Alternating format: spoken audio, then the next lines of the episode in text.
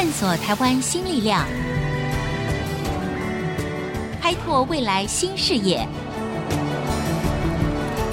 春风华语，聚焦台湾，沈春华主持。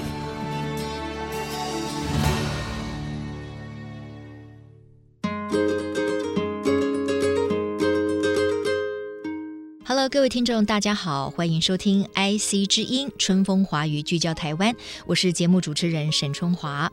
呃，相信呢，大家都坐过火车。而且我们呢，都对火车呢有着一种呃怀旧跟温暖的记忆。台湾呢也有不少的铁道迷，他们透过像历史研究啦，或者呢就常常搭乘火车啦、摄影啦、拍照啊、绘画、文字种种的方式来追寻铁道似乎永无尽头的神秘跟魅力。今天呢，到我们节目当中来的这位来宾，称他为铁道迷啊，我倒觉得还不足以形容他对铁道文化的热爱跟钻研。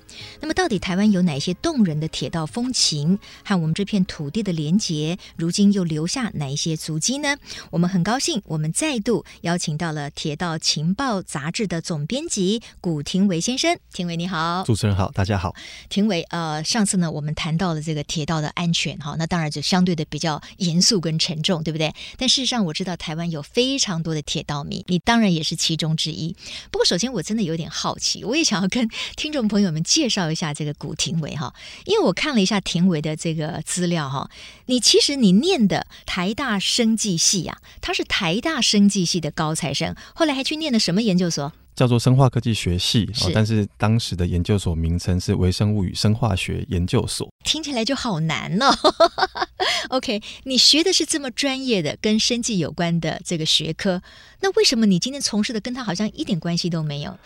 人生的道路上 总是有，人生的道路啊，就跟铁道一样，哦、没错，有很多分 叉，不知道要走向何方啊。OK，那么事实上，我在我现在担任这个铁道情报的总编辑哦，对，其实是我在硕士班一年级的时候就开始担任的啊，我知道教授都不知道。好好好好，那你既然对于铁道文化这么的着迷，你好像似乎应该是念文科啊什么之类的，那为什么你自己有这么专业的生计方面的训练？尤其我知道你哥哥好像是一个医生，是不是？哎。那家里是不是也本来也很希望你从事类似像医学啊、生计啊这些的？呃，其实我我相信我的家人是没有给我太多的压力或期待，哦、那我只是自己去决定了，呃，想要往生物方面来去走、嗯、啊，因为我对生物这个科目是蛮有兴趣的。是，那那你后来也没有从事生物方面的？对，也没有。哦、你为什么这么喜欢铁道文化？这个问题真的还蛮常被遇到，事实上它非常难回答，嗯、真的、哦，因为它有点像是一个哲学，或者是说你天生的。从我有印象开始，我就好喜欢看火车跑来跑去的样子。那你从很小第一次搭乘火车的经验是什么时候？真正哪一次第一次，我已经真的是没有办法想起来，但是我可以回忆到非常小的时候，三岁四岁是呃。因为我妈妈的娘家在桃园，那我父亲老家是在南投的竹山，我们必须搭火车到台中，嗯、然后再回竹山，嗯，或者是回妈妈的娘家，这个过程中会搭到火车，嗯嗯，都还蛮有印象的。对，那你搭乘火车，在你小小的心灵里面，你是想到什么，感受到了什么？为什么会影响了你后来整个的生涯规划呢？呃，我曾经有去试着去探讨这件事情，哦，因为你自己有一度也蛮迷惑的，对不对？是，呃，因为你从火车上。看风景，其实我觉得会比高速公路好看耶。哦，好看，那这个我同意。我觉得坐上火车，你的心情就好像进入了另外一个时空，因为它比较稳定。对对，因为它比较稳定，嗯、所以非常喜欢从稳定的这个座位上去看这么大片的窗户外面的风景。嗯，然后你又不会看到隔壁的车子或者是其他车道。我想，我个人喜欢火车的起点还是风景，嗯，所以这么多年以来，因为我一直把推广铁道文化当做自己的所谓的正职，是，哦，听起来不太正直，但是我是把它当做正职哦。是，但我的出发点就是用风景，嗯，来开始跟大家有兴趣的人去认识铁道文化，就从风景开始。嗯嗯嗯。其实我自己也是蛮喜欢搭乘火车的。刚才在跟这个庭伟分享，就是说我们台湾其实有很多的铁道迷，那有很多人对于搭火车哈，或者是火车站啦、啊、铁道啊，也都是有非常温暖的记忆。那以我个人来讲，坐上火车的时候哈，呃，那个心情是跟你在平常的生活或者学业或者工作当中非常不一样，因为在那个空间。感里面，你暂时不用去想你真正的现实人生需要烦恼些什么事情。你好像主要的任务，就像田维说的，我就是看看窗外的风景，然后呢，也许我可以浏览一下车厢里面其他的人。所以我也觉得坐在火车里面，事实上会给我们开启另外一个心情的窗。难怪有很多人对于铁路事实上是非常着迷的。好啦。你确实没错啊，你你把它当成了你一辈子的这个置业了哈，所以你不但是铁道情报的总编辑，我知道你现在还是旧打狗驿故事馆的馆长。哎呦，这个特别了，旧打狗驿故事馆，你要不要先介绍一下？旧打狗驿其实呃，我相信南部人都知道，知道因为妈妈是打狗来的，我是高雄人，所以我知道打狗指的是高雄嘛哈。OK，打狗是高雄的旧地名，在一九二零年的时候，因为搭告。跟塔卡奥的发音一样，塔卡奥是日文，日文它写成汉字就是高雄。好、嗯哦，那旧打狗一故事馆，它是高雄的第一个火车站。哦，我们南台湾的第一个火车站，我们都会说，纵贯铁路的起点是基隆，对，终点是高雄。高雄。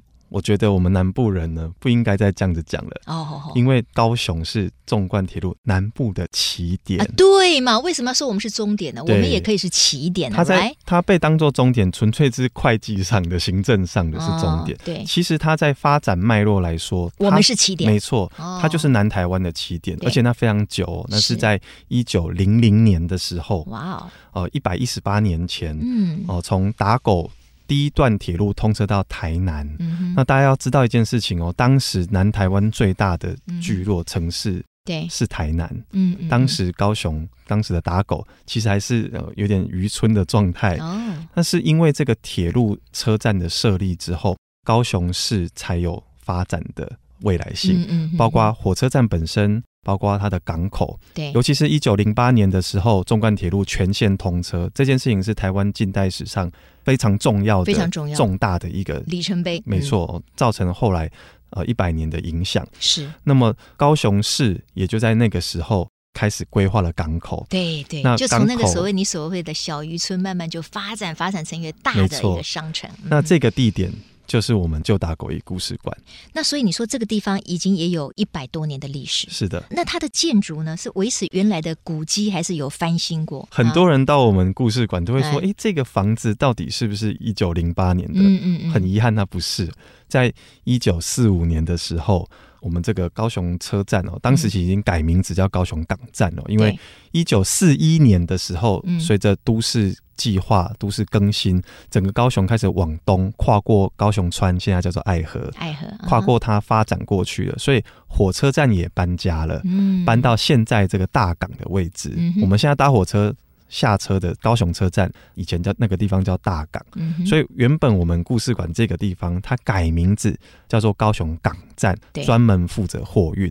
那么高雄在一九四五年是怎么样子的地方呢？它被日军当作是一个南进基地，嗯，非常多军事、非常多重工业都在高雄滨海地带。嗯，那么这些相关的产业，他们要运输他们的物资、运输他们的产品的时候，最重要的地点就是负责货运的高雄港站。也就是我们故事馆的所在地。对，当然盟军要来轰炸高雄的时候，我们是首当其冲的一个位置。哦，所以被炸掉了吗？没错，所以这个旧的火车站很遗憾，它已经消失了，就在战火之中。哦、OK，在战火当中，因为一九四五年应该就是二次大战结束那一年。没错，那在那之前，那当然就是二次大战的整个的战火，对不对？没错。哦，所以在战火当中，它整个的被夷为平地，所以在原址就重建。是原址吗？在原址啊，但是有一点落差，稍微旁边 shift 了这个几公尺。啊哈，好，那现在保留出来这个所谓的旧打狗驿故事馆，它主要的功能跟目的是要做什么？这个其实是在二零零八年的时候，嗯，因为整个高雄港车站它的货运已经完全没落下来了。嗯哦，所以呢，台铁决定要停驶，我们的运输哦都转向高速公路，所以港口码头的这些货品不再经由铁路来运送，所以车站也不需要了，就被停用。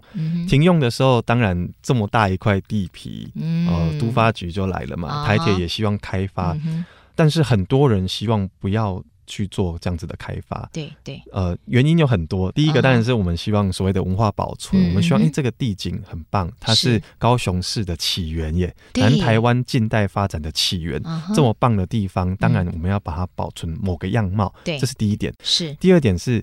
其实这个地方是填海造陆做出来的哦，是哦，它是填海造陆做出来的。是的，在一九零零年的时候，就就填海造陆出来，开始逐步的填海造陆，哦、到了一九零八年才初具成果，那时候都几乎还是一片平地。嗯，到一九二零年的时候才出现今天看到的世界的样子。哇，你真的是铁道迷，你真的如数家珍呢哦。OK，好，请继续。哎、所以这个地方填海造陆。代表的是它的地址并不是很理想。嗯，事实上因见不远，因为在捷运局限就在呃我们这个故事馆呢西子湾站。对，为什么西子湾站没有在西子湾？因为当初规划要继续挖到西子湾，可是因为地质不稳的关系。捷运局就决定放弃，所以捷运的终点其实在我们故事馆旁边，我们地利之便，所以游客非常的多。哦。好，那到底我们进入到了这个旧打狗驿故事馆之后呢，我们可以看到什么？我们可以期待什么？呃，因为它其实当初是一个货运站，嗯，所以我们特地把货运车站的样子保留下来了。你进到这个故事馆里面，你看到是不习惯的一个车站的气氛。但是它蛮古老的哦，它有一个怀旧感。你可以知道以前人要送货、要取货，如何在这边办理。那么我们有很多铁道的设施跟器材，在这个故事馆里面陈列。那么走到外面哦，我们有个月台，旧月台。这个月台非常老，是一九零八年就盖好的。这个就是一九零八年的，没错。那现在我们进去的那个建筑物是一九四五。一九四五年被炸掉，重建之后，在一九四七年竣工，那也还算古老啊，也也是还蛮久远的。他们现在都是高雄市定的呃市定古迹呃历史建筑，历史建筑。那这个可以提供给铁道迷或者是高雄市南部的朋友们呢，也可以到这边来这个参观一下。今天呢，我们跟这个庭维来聊一聊哈，台湾的整个铁道的历史跟文化非常有趣哦。刚才光是这个旧打狗驿故事馆呢，就讲了上半场了哈。广告回来之后呢，我们要继续来告诉所有的听众，如果你也喜欢来一段铁道之旅，庭维他的建议会是什么？那你会在不同的车站里面看到什么样不同的风景呢？广告之后继续回来。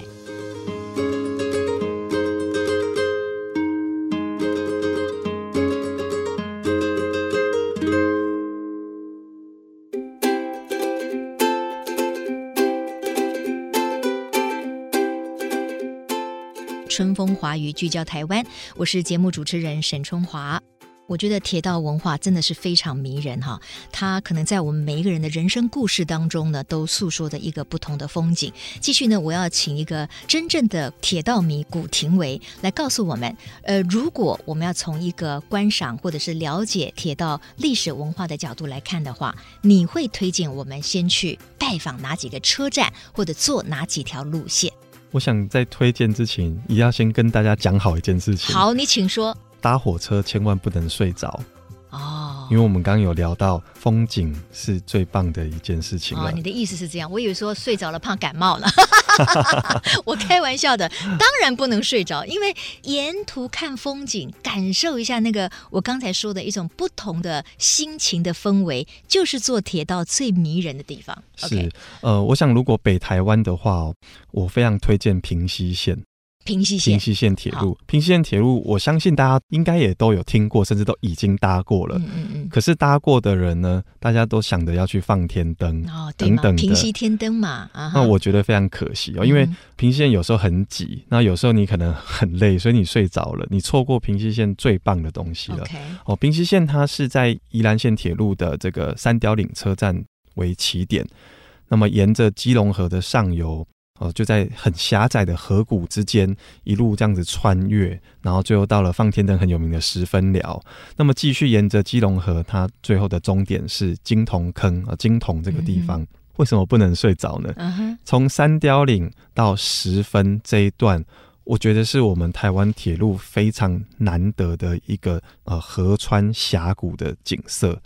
火车其实蛮快的哦，嗯，你搭起来会觉得蛮快的，嗯、它的速度或许是三四十公里，可是因为这个整个环境非常的局促。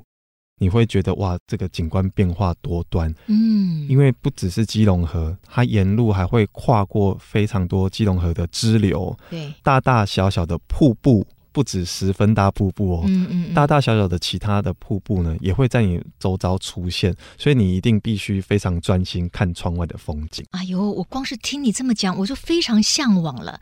而且刚才你在叙述的时候，我就还蛮有画面的。好，重点来，所以你说要到哪个地方呃去搭乘？呃，它算支线的起点是三貂岭，三貂岭你可以从瑞芳车站，瑞芳车站哦，但瑞芳车站本身也是一个很美的车，就是很有特色的一个地方，对不对？呃，瑞芳最棒的。的是呃，其实刚讲的瑞芳啊，或平溪，甚至中间也经过猴硐，现在以猫为著名，哦。是是是。其实呢，他们在过去都是台湾非常重要的煤矿、对煤炭的产区，嗯嗯，所以有遗留许多矿业的文化。嗯，平溪线铁路本身，它也是为了开矿而建设的路线，所以我们在沿路有一些矿场，这些都是很棒的，嗯，去认识台湾。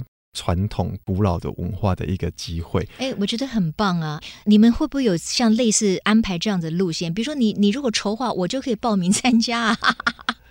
我们会努力。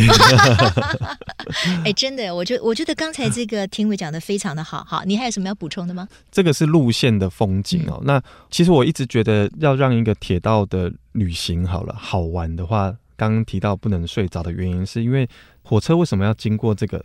场地经过这个环境，经过这样子的场域，都有它的原因。是。那么像基隆河这么险峻的峡谷，火车开在中间，它当初的工程是多么的艰巨。对对。他们为了开矿，嗯哼，拼死拼活也要把这个路线盖出来。这样子的过程，看风景的途中都可以去怀想。对。啊，这些事情其实对于你旅行的过程中。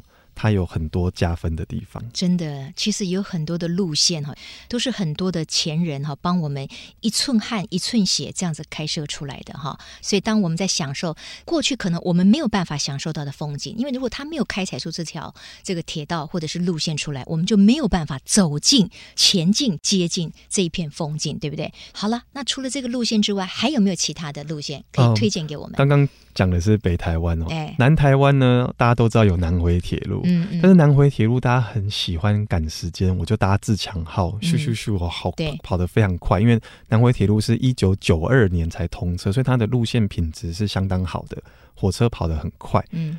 不妨放慢脚步哦。每天中午之前，这个早上十点五十五分，有一班车从枋寮开车。什么什么车？它是普通车哦，普通车。在台呃台铁现在叫做普快车。对，最慢的啦。没错，大家呃比较古老，以前有搭过，就是车上是没有冷气的，嗯，只有电风扇这样嘎嘎嘎这样子转。那如果你觉得很热，你可以把窗户打开，嗯，然后去吹这个凉风，这完全另外一种不同的风景，没错，更有味道。过去很多这样子的班次，但是现在很抱歉，你要搭就只能到访寮到台东，哦、一天只有一个往返。嗯，最后的全台湾最后的普通车，你必须到南回线来搭乘。嗯跟刚刚讲的煤矿一样，很多年轻人其实也没有搭过普通车，对这个等于是最后的机会。嗯嗯。那么我们南回线铁路的风景非常的壮观，因为它从台湾海峡的这一侧出发，嗯，然后跨过中央山脉，穿山越岭，跨过中央山脉，又到太平洋的台东的这一侧，完全是大山、大海、大溪流的这样子的景象。嗯，如果你搭普通车慢慢走的话，嗯，你才能真的感受。哇，我们到南台湾还有这样子的景观，太棒了！我觉得你们真的应该要开办几个这种旅途的路线，一定会有很多的追随者哈。这也是一种很好的这个认识台湾的一个机会嘛。说到了这个铁路的记忆哈，我小时候当然也坐过火车，在我们小时候坐火车，那好像都是一件大事，因为表示你要从你自己的家乡或者城市，你要去到啊，可能是妈妈的娘家，哦，爸爸原来的出生地，或者是什么三姑六婆住在哪一个不同的。呃县市哈，所以那个就是一一个旅行，一个远足哈，一个身体的移动。那我印象蛮深刻的就是以前的火车，搞不好也就是普通车还是自强号。Anyway，它就是一个人会给你一杯水，然后里面会弄几片这个茶叶，然后会有一个人就提着一大桶的热水，沿着每个车厢一个座位一个座位的帮你把那个那一杯水的热水冲到那个茶叶里面去。现在还有这种服务吗？这个。不好意思，我小时候也没有看过，不小心就透露我的这个世代之间的距离了。可是这个在我们这个年纪的人的回忆当中是非常温馨的。我现在的视觉感里面哈，还。还可以非常清楚的回忆出来，那些里面的服务人员，人对他们把那个热水冲到那个玻璃杯里面，然后那个茶叶随着那个滚烫的水这样翻腾上来的那个画面，是一个非常温暖的记忆。有时候台铁办一些怀旧活动的时候，会请这些老师傅出来表演。哦，所以现在都没有了吗？都没有人在冲热水了，只有表演性质，因为他们有一个技术是把这个。玻璃杯盖这样翻一下就盖起来的，这个是蛮有趣的，蛮有趣，蛮有趣的。好，那今天我们提到了，就是说台湾其实有超过百年的铁道文化跟历史。那我们邀请了这个铁道达人古廷维来分享一下不同的一个路线。那刚才除了你的介绍之外，还有没有加码的？哦，刚刚北台湾、南台湾之后，来推荐中台湾，中台湾也要来一个，一定要的。哦，我们中台湾呢，其实有分三线。和海线，嗯，那么在海线呢，有好几个火车站，嗯，它是非常古老的，譬如说谭文、嗯、大山、嗯、新埔、是日南、追分啊，追分最有名，追分，追分，对对对，追分成功啊哈！这些火车站它都还是木造的，就是木头做的车站，都在海线铁路一九二二年通车的时候就使用至今，嗯哼，所以是非常珍贵的。那这个是故意保留他们的历史的风味。嗯、这些车站当然他们。能够撑到一九九零年代都是奇迹哦，在台湾过去真的是错过太多东西，没有好好的保护。其实我们直到今天都还在常常要跳出来去保护一些好像要被政府或被私人拆掉的一些珍贵的古迹或文资。那么这些车站当初很幸运的呃生存下来之后。到了大概呃，就是周休二日的年代，旅游风潮又再一波兴起，那很多人开始注意到这些古老建筑的时候，嗯，他们最后被官方正式的保留下来，嗯嗯嗯。那么这些车站，像譬如说刚刚讲的新浦，嗯哼，它其实呃，你从火车站出来之后，你就看到海了，嗯，你就可以很容易走到海边。那这个新埔餐还算有名，因为曾经蔡依林在这边拍了一个手机的广告。是是。那么刚刚讲的追分也很有名，因为追分成功的故事。对。那刚刚我有提到一个唐文，我相信这个真的是超超级没有名气。嗯嗯嗯。谭文事实上它没有任何观光资源，它就是有这个老车站。对。虽然它没有观光资源，但是就是一个很好的，如果你想要有一个放空的体验，哦，就来谭文。我很想有个放空的体验，请问是哪个唐哪个文？哦，谈话的谈。哦，谈话的。谈、嗯，然后呢？作文的文，谭文，哇，这本身就很美的一个名字啊，谭文。OK，是它就在竹南的下一站，是，所以事实上它离台北也不太远，嗯嗯嗯，哦，是一个蛮有趣的地方。太棒了，我觉得听到庭伟这样讲哈，我整个心思的就已经飞到这个窗外里面去了。最后，我请这个庭伟用非常简短的时间告诉我们，我们想要拥有一个愉快的身心灵的铁道之旅，你要准备什么？你要带着什么去踏上这段旅程？我想是要有放松的心情，OK，哦，但是不能太放松，因为你太放松就睡，uh 不能不能睡着啊哈。那要带个什么吃的喝的，还是说连连吃的喝的都不行？呃，我想这个必须稍微做功课哦，uh. 呃，因为有一件事情非常重要，就是我从准备这个过程。就是旅行的一部分了。对，你必须知道你去的地方啊有没有很多 seven，如果你接受 seven，或者是它有什么当地特色的美食，嗯，它未必是真的很好吃，可是只要它是当地的，对，它就有一个你值得尝试的理由。嗯。我们现在人都太忙碌了哈，常常让整个心灵非常的焦虑，感觉被掏空了。我觉得安排一次铁道之旅哈，应该会让我们整个的精神。感觉到非常的充沛，而且对未来又发生了这个非常美好的想象。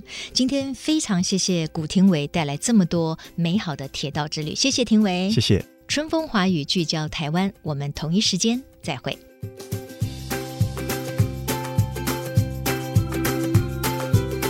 本节目由世界先进机体电路赞助播出，探索真相，开拓未来。世界先进机体电路与您一起聚焦台湾。